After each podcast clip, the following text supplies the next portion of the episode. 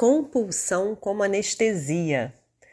Olá, vamos para o nosso primeiro episódio de 2023 do nosso podcast Aromaterapia e Consciência. E hoje eu quero falar um pouquinho sobre um tema que muitas vezes chega até mim pelas alunas com dúvidas sobre como usar aromaterapia, como é que eu olho para essa questão, que é a compulsão, compulsão, vícios. E aqui a gente está falando de qualquer tipo de compulsão, de adicção, Pode ser é, por álcool, cigarro, compras, redes sociais, por comida, enfim, seja lá qual for a forma de compulsão e de adicção. O que é importante da gente entender quando a gente fala sobre aromaterapia e sobre compulsão? Primeira coisa é a gente entender que a compulsão ela é apenas um sintoma ela não é o que a gente vai tratar só a compulsão especificamente, porque a compulsão ela é o sintoma de algo mais profundo. Geralmente a gente vai falar aí de um vazio, de uma angústia, de algo que a pessoa não está entrando em contato e está jogando a atenção aí para fora através de um tipo de vício, de algo que ela fica ali repetidamente fazendo, como uma forma de quê? De anestesia, de não entrar em contato com aquilo. A compulsão ela é sempre um sintoma, ela nunca vai ser a causa principal. Ah, eu preciso de um óleo essencial para compulsão. Beleza, mas eu preciso entender o que que está levando essa pessoa até uma compulsão. O que, qual o vazio, qual, a, qual o sentimento, qual a emoção, o que está acontecendo ali dentro da psique, emocionalmente com essa pessoa, para que ela corra, para que ela fuja para uma, uma ação ali compulsiva como forma de anestesiar esse sentimento, essa sensação. E aí é muito comum a gente ver, principalmente no caso de mulheres, a compulsão, a compulsão por comida, compulsão por doce. E aí, olha só que coisa interessante, quando a gente fala desse tipo de compulsão que está ligado muito à oralidade, a você querer preencher ali através da comida essa sensação de, de mal-estar ou de vazio, a gente pode voltar aí no tempo e pensar quando a gente era criancinha lá, recém-nascida, bebê. E o que, que acontece normalmente nesses casos? Né? A gente tem lá o neném, ele chora porque sente fome o que, que a mãe faz? A mãe vai lá e dá o peito, ou dá uma mamadeira, ou uma, né, para ver se a criança está com fome ali, para tentar acalmar a criança. A forma que ela tem de acalmar a criança, vou dar o peito, vou dar uma mamadeira, deve estar tá com fome, dou uma chupeta, como essa forma de acalmar. Ok, se eu tô com fome, aquilo vai saciar minha fome, vai me acalmar. E aí muitas vezes a criança, o neném chora porque tá com uma etiqueta de roupa ali incomodando nas costas, machucando, a criança chora. O que que a mãe faz por reflexo ali? Dá o peito, dá uma mamadeira, dá uma chupeta, ela tenta confortar aquela criança através do alimento ou através ali da chupeta, algo que a criança vai ficar através da boca ali, né, chupando e tudo, como uma forma de conforto. E não tem nada a ver com fome. É uma coisa que está meio machucando, mas essa é a forma que de primeiro vem ali para tentar confortar. Às vezes a criança está chorando por frio, está chorando por calor, porque está se sentindo meio mal, alguma coisa ali, né, alguma sensação, pode estar com qualquer com gases, o que seja. A criança está ali se sentindo incomodada, irritada. E sempre o que vem como resposta a esse choro, a esse pedido de ajuda é o que? Vai ser de primeira, o que vem vai ser o peito, vai ser a mamadeira, vai ser esse conforto através ali do alimento. E aí a gente vai e traz isso agora para a gente adulta e a gente fica, a gente segue com isso plasmado aqui no nosso corpo, na nossa mente é, é, é, logicamente que inconsciente, mas a gente, diante de um é, desconforto, a gente vai e busca o quê? A comida, vou comer um docinho, vou comer alguma coisa, vou tentar aliviar esse desconforto através da comida. E aí, logicamente, tem essa questão específica relacionada à alimentação, à boca, a, a comer. Também poderia ser fumar ou beber. Mas é, quando a gente fala dessa fome, dessa necessidade de saciar esse desconforto, de preencher esse vazio, a gente está falando de todos os tipos de compulsão. E olha que interessante, quando a gente fala de fome, a gente pode pensar em quatro tipos de fome. A gente tem a fome fisiológica, a fome que é realmente falta de alimento. Estou sem comer desde ontem, estou jejuando para fazer um exame, sei lá o que. Agora eu estou morrendo de fome, meu estômago está roncando, preciso comer alguma coisa. Eu vou lá, vou comer uma comida, vou me sentir preenchida, saciada. Beleza. Só que a gente tem um segundo tipo de fome, que é uma fome emocional. O que é essa fome emocional? Essa necessidade que a gente tem de vivenciar os nossos afetos, de conversar, de abraçar, de compartilhar nossos sentimentos, nossos pensamentos, de se sentir amada, de se relacionar. Essa fome, né, que a gente pode colocar aí como essa fome emocional. A gente tem uma terceira fome que a gente pode colocar como uma fome intelectual, que é essa fome, essa necessidade de realizar projetos, de criar coisas novas, de ver que as nossas, os nossos planos estão se realizando, que a gente está conseguindo concretizar, que a gente está conseguindo elaborar coisas, resolver, solucionar. Toda essa essa essa parte também está ligada a uma necessidade de, de preenchimento intelectual e de realização. A gente pode falar como essa fome intelectual.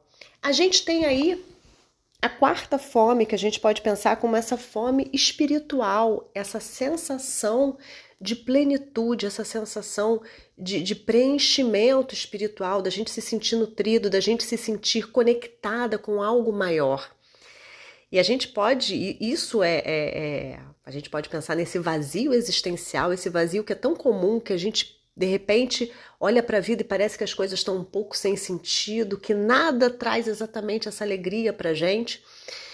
E quando, quando a gente sente que está caminhando dentro de um, de, um, de, um, de um propósito, quando a gente encontra esse sentido na vida, alguns momentos que a nossa mente simplesmente descansa e a gente se sente plena, se sente conectada com todo, se sente satisfeita né? Como a gente é, a gente se aceita do jeito que a gente é, a gente se sente plena, se sente inteira.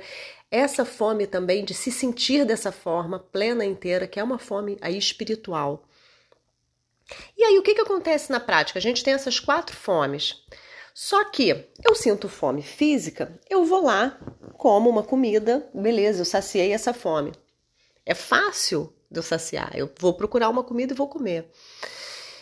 Eu sinto essa fome emocional, e aí eu tô com num relacionamento ruim, que, que eu não tô conseguindo ali me comunicar com a pessoa, tô me sentindo frustrada, tô com aquela necessidade de, de, de compartilhar e não tô conseguindo por alguma questão emocional. O que que eu faço? O que que é mais fácil de fazer? Eu vou lá e como.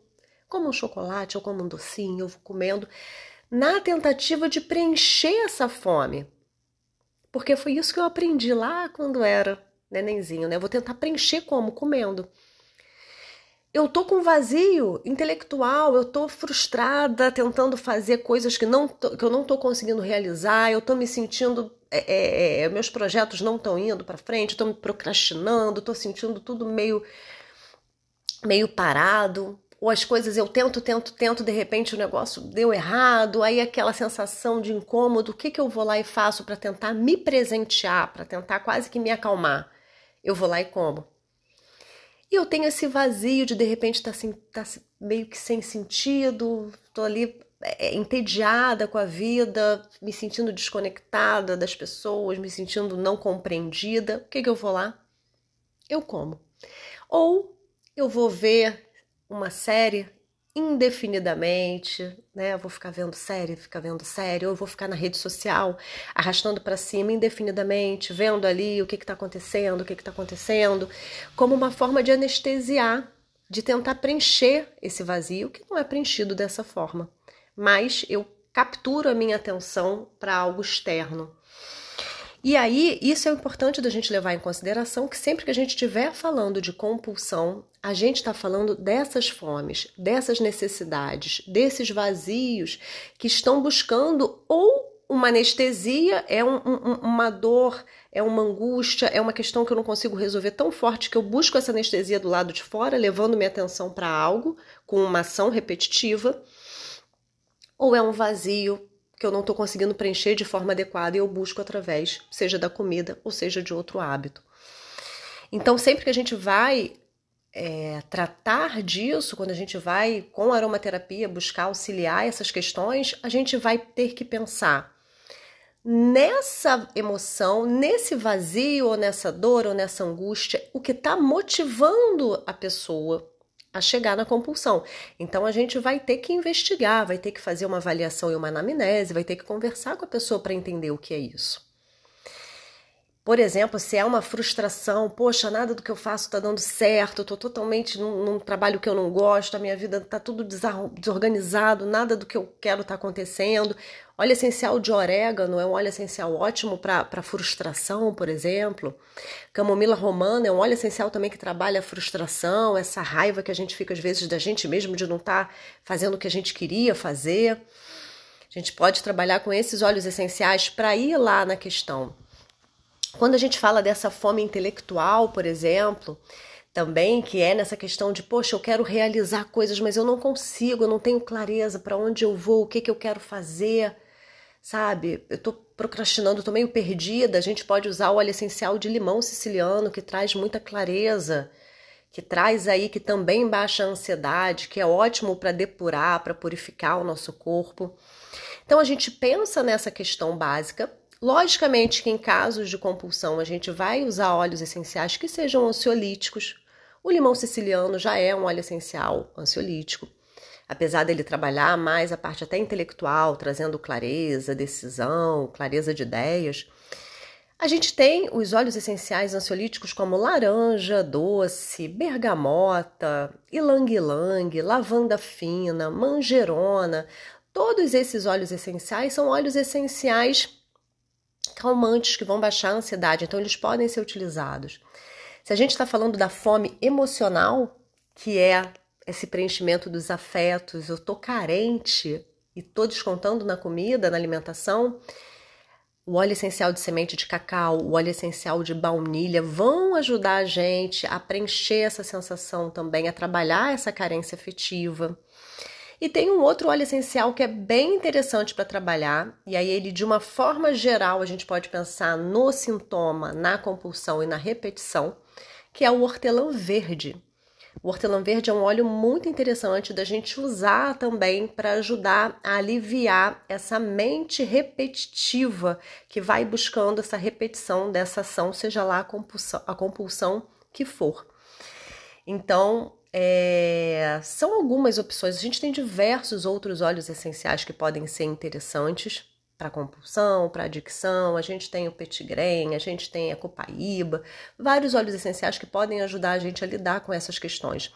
Mas o mais importante que eu quis trazer aqui nesse episódio é falar sobre a importância da gente investigar a causa, não se prender só ao sintoma da compulsão, mas buscar qual é essa fome, qual é essa questão, esse vazio ou esse incômodo que está levando a pessoa a se anestesiar com alguma ação aí repetitiva. Então, esse foi nosso primeiro episódio do ano de 2023. Eu desejo a vocês aí um ano de muita saúde, de muita prosperidade, de muita paz, de muitas realizações, de muita sabedoria, muita paz na mente de cada um, cada uma de vocês e muito amor no coração. Até o próximo episódio.